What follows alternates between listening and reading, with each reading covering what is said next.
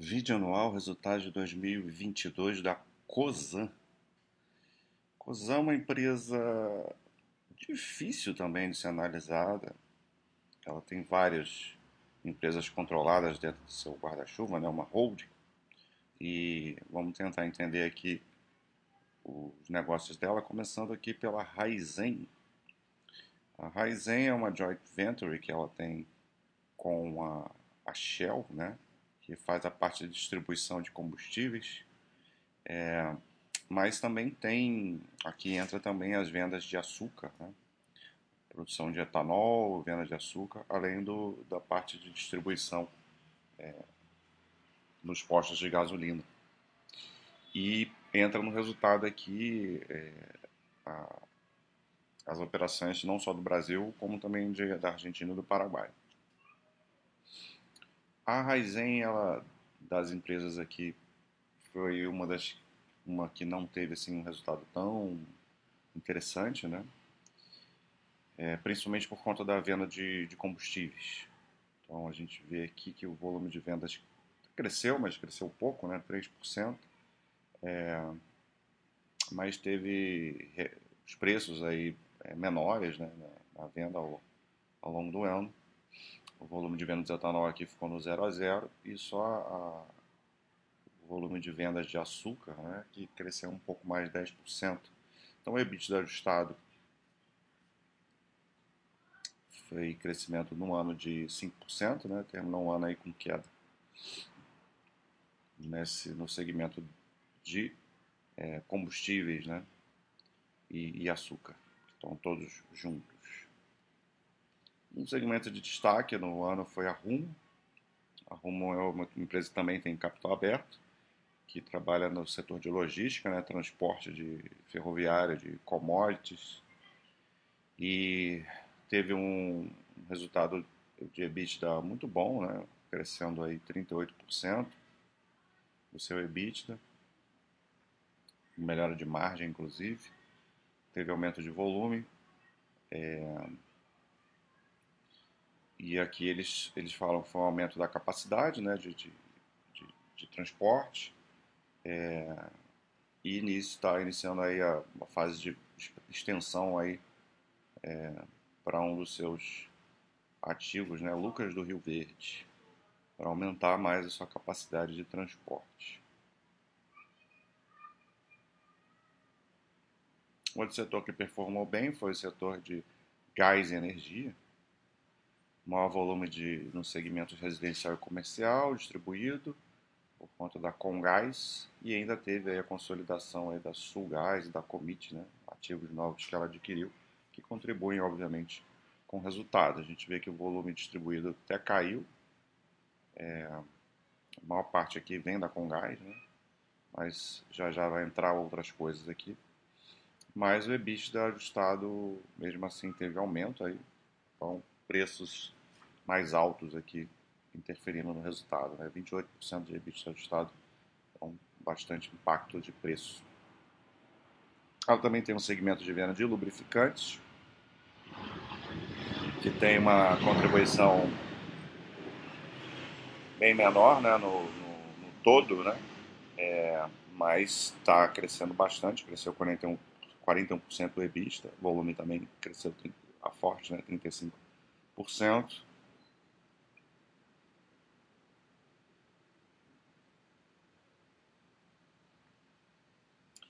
E agora tem uma linha nova aí que é, eles chamam de COSAN Investimentos, que é uma série de, de, de investimentos que antes entravam aqui nesse resultado corporativo, né? Porque antes eles eram pré-operacionais e agora são operacionais. Para a gente ver essa diferença tão grande, né?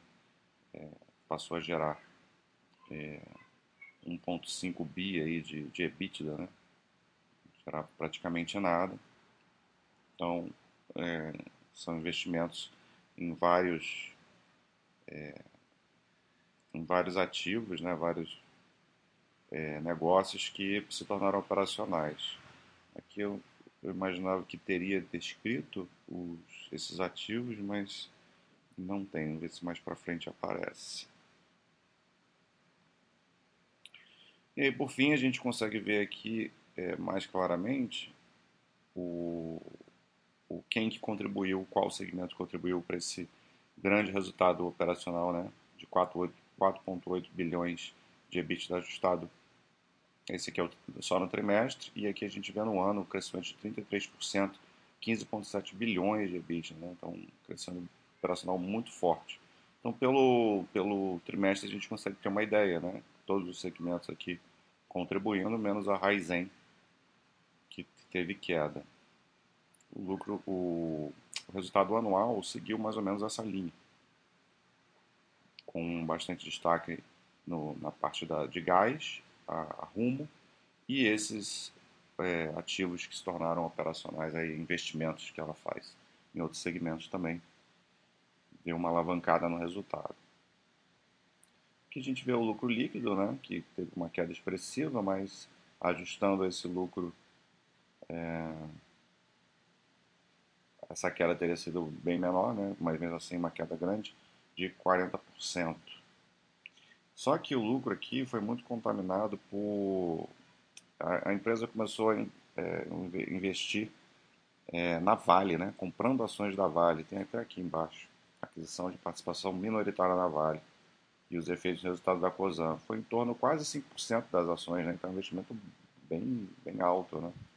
E eu só não entendi assim, muito bem, foi um pouco estranho, porque ela, ela, ela fez dívida né, para poder fazer esse investimento, e aí os juros da, incididos sobre essa dívida fez com que o resultado financeiro piorasse muito e gerou essa queda aí grande no, no lucro líquido. Né? como ela decidiu fazer esse investimento. Vamos acompanhar isso aí para frente, né? como é que vai, vai se repercutir isso no resultado. Então, bastante impacto aqui no, no lucro líquido, né?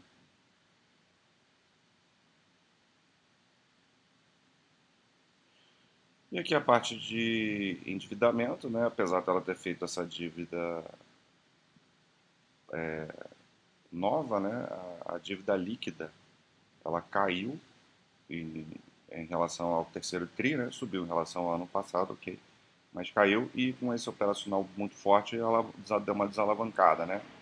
É uma empresa que vai trabalhar com alavancagem sempre moderada para alta mesmo, característica do setor, que exige bastante capex, bastante investimento, bastante captação de dívidas de terceiros mesmo. E a alavancagem está tranquila, né? 2.2 aí, é, bem sossegado para ela. Aqui fala, mostra o caminho aí do fluxo de caixa como um todo, o fluxo de caixa operacional forte, né, gerando bastante caixa aqui, 4,6 bilhões. Aqui veja se o FCF aqui, o financeiro, como foi alto, que tem provavelmente é, essa, os recursos para compra das ações da Vale. Vamos ver aqui, captação dos empréstimos, somaram 8,6 bilhões para aquisição das ações da Vale. É dinheiro né? Um baita investimento.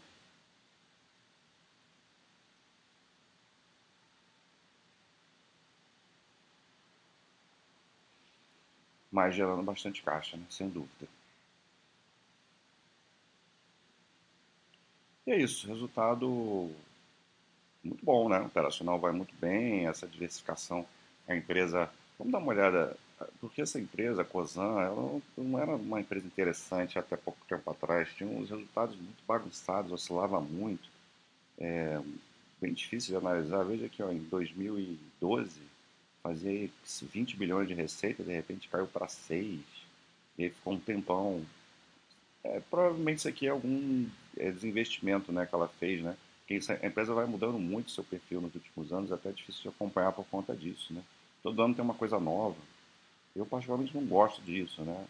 Isso não faz a empresa ser ruim, né? pelo que a gente vê nos últimos é, quatro anos, muito pelo contrário. A empresa que vem crescendo seu, seu operacional é, de uma forma muito grande, né? É, mas tem esse histórico, né? De ser uma, é uma empresa muito grande, muito pesada, com muitos ativos, e aí vende, aí troca, não sei o quê.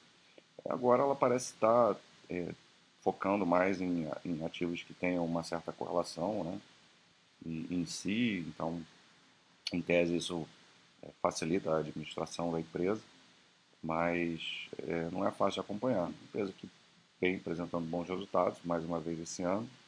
Pegando é que aqui o EBIT ele não está ajustado, né? Então é, não aparece com aparece um, um EBITDA neutro, mas a gente viu ali pela apresentação que o operacional bem forte. Então é, é uma questão de gosto aí, se você vai querer ir mais a fundo para estudar essa empresa, vai dar um trabalho, né? É, aqui, ó, a dívida líquida e EBITDA aqui aparece também distorcida, porque o, o EBITDA aqui não é ajustado, então vai sempre parecer que uma alavancagem mais pesada, né? Então tem que, tem que ir atrás das informações para poder acompanhar essa empresa que não é fácil, mas que tem demonstrado bons resultados recentes, a geração de caixa muito, é, muito forte nos últimos anos, né? Mas também acelerando aí o seu capex, né? aumentou muito sua necessidade de capex, ele está em crescimento. E aí tem essa gangorra louca aqui, né, de resultados, é, que a partir de 2013 parece ter tomado um rumo aí, sem, sem usar o trocadilho, da, da controlada. É, mas que em, em, escala aí de longo prazo vem trazendo aí é, algum crescimento, né? Mas nada demais, né? Deixa eu olhar aqui, nada assim espetacular não, é, mas é uma empresa que, que claramente vem melhorando aí o seu operacional. Então, a decisão de cada um aí, é, se quer essa empresa no seu portfólio ou não. O fato é que o momento dela atual, nos últimos dois, três, até quatro anos, tem sido realmente bom. Um abraço.